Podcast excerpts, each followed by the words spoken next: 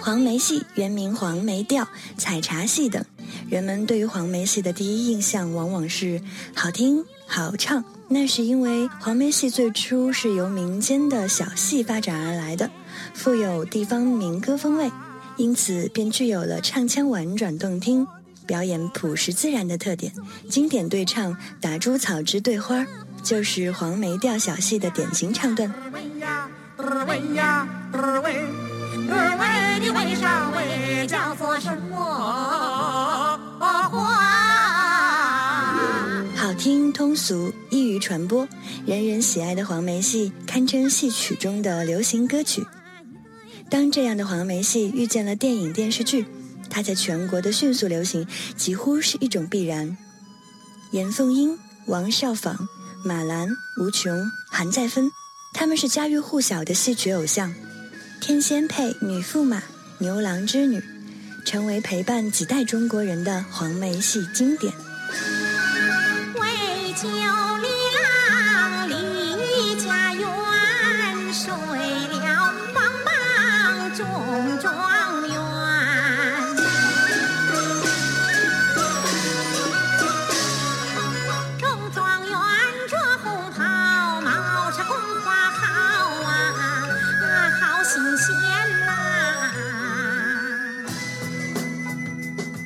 上世纪五六十年代，香港邵氏电影集团在十几年间制作了几十部黄梅调电影，引发热潮，更成为了香港电影史上一道亮丽而独特的风景。虽然随着年代远去，我们并没有太多关于这些电影的记忆，但如果你记得《天下无双》中，王菲和梁朝伟的那段欢乐的黄梅调对唱，其中传承的韵味，或许可以感受一二。玉龙歌共举杯，萍水相逢做朋友，世间相聚不容易，请你再饮这杯酒。好贤弟请相逢，一见如故说风流，投缘就是好兄弟，今夜与你喝个够。如今，黄梅戏与其他的传统戏曲一样，都面临着传承与发展的问题，而这也是作为当代黄梅戏代表人物的韩再芬等人一直在思考的问题。我觉得传承它实际上更重要的不是传承一种形似的东西，更重要的是一种神，就是精神。黄梅戏呢，特别庆幸的是有我们。这样的一代又一代的人，因为我们上一代的老师们，他们给了我们印象最为深刻的就是他们爱自己的戏剧。这种爱呢，其实也是传递给我们了。当我们懂得了这个戏剧里面的美，所以我们就不会那么轻易的抛弃它。这样的思考让韩再芬不再止于个人舞台艺术的钻研，而把目光投向了更长远的地方，建立再芬剧团，推广黄梅文化。培养新演员，创作新作品。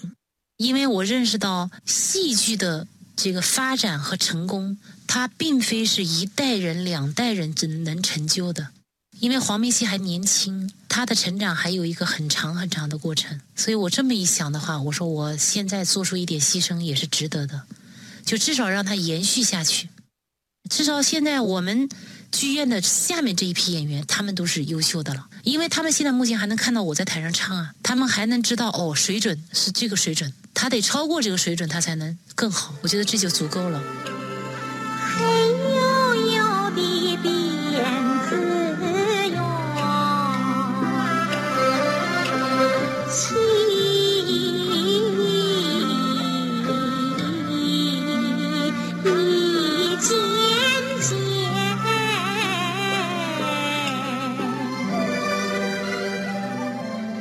徽州女人，徽州往事，东坡，大清名相。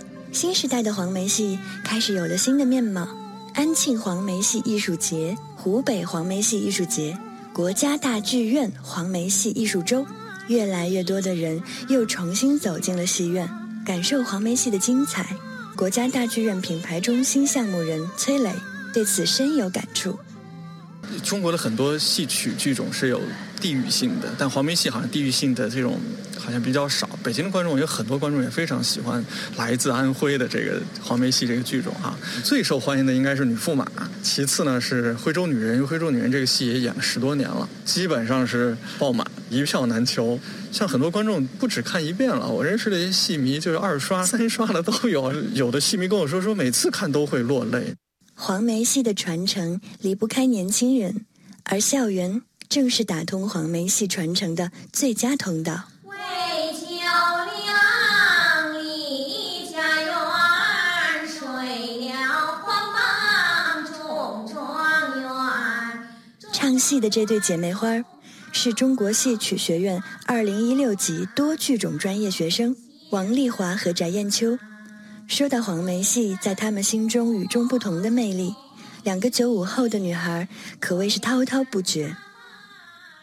黄梅戏最打动我的地方就是特别的贴近生活，很朴实。我们现在不都爱看电视剧、爱看电影，喜欢去看大片。其实黄梅戏也是大片，你演的就是我心里面所表达的，我就是这样子的生活的，很亲切。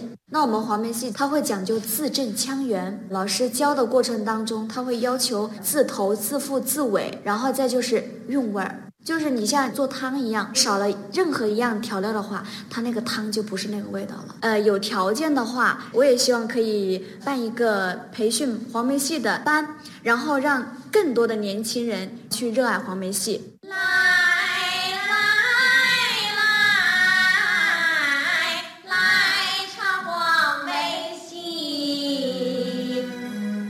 面向年轻观众，面向城市，面向时代，今天的黄梅戏正焕发出新的生机和活力，展现它经久不衰的艺术魅力。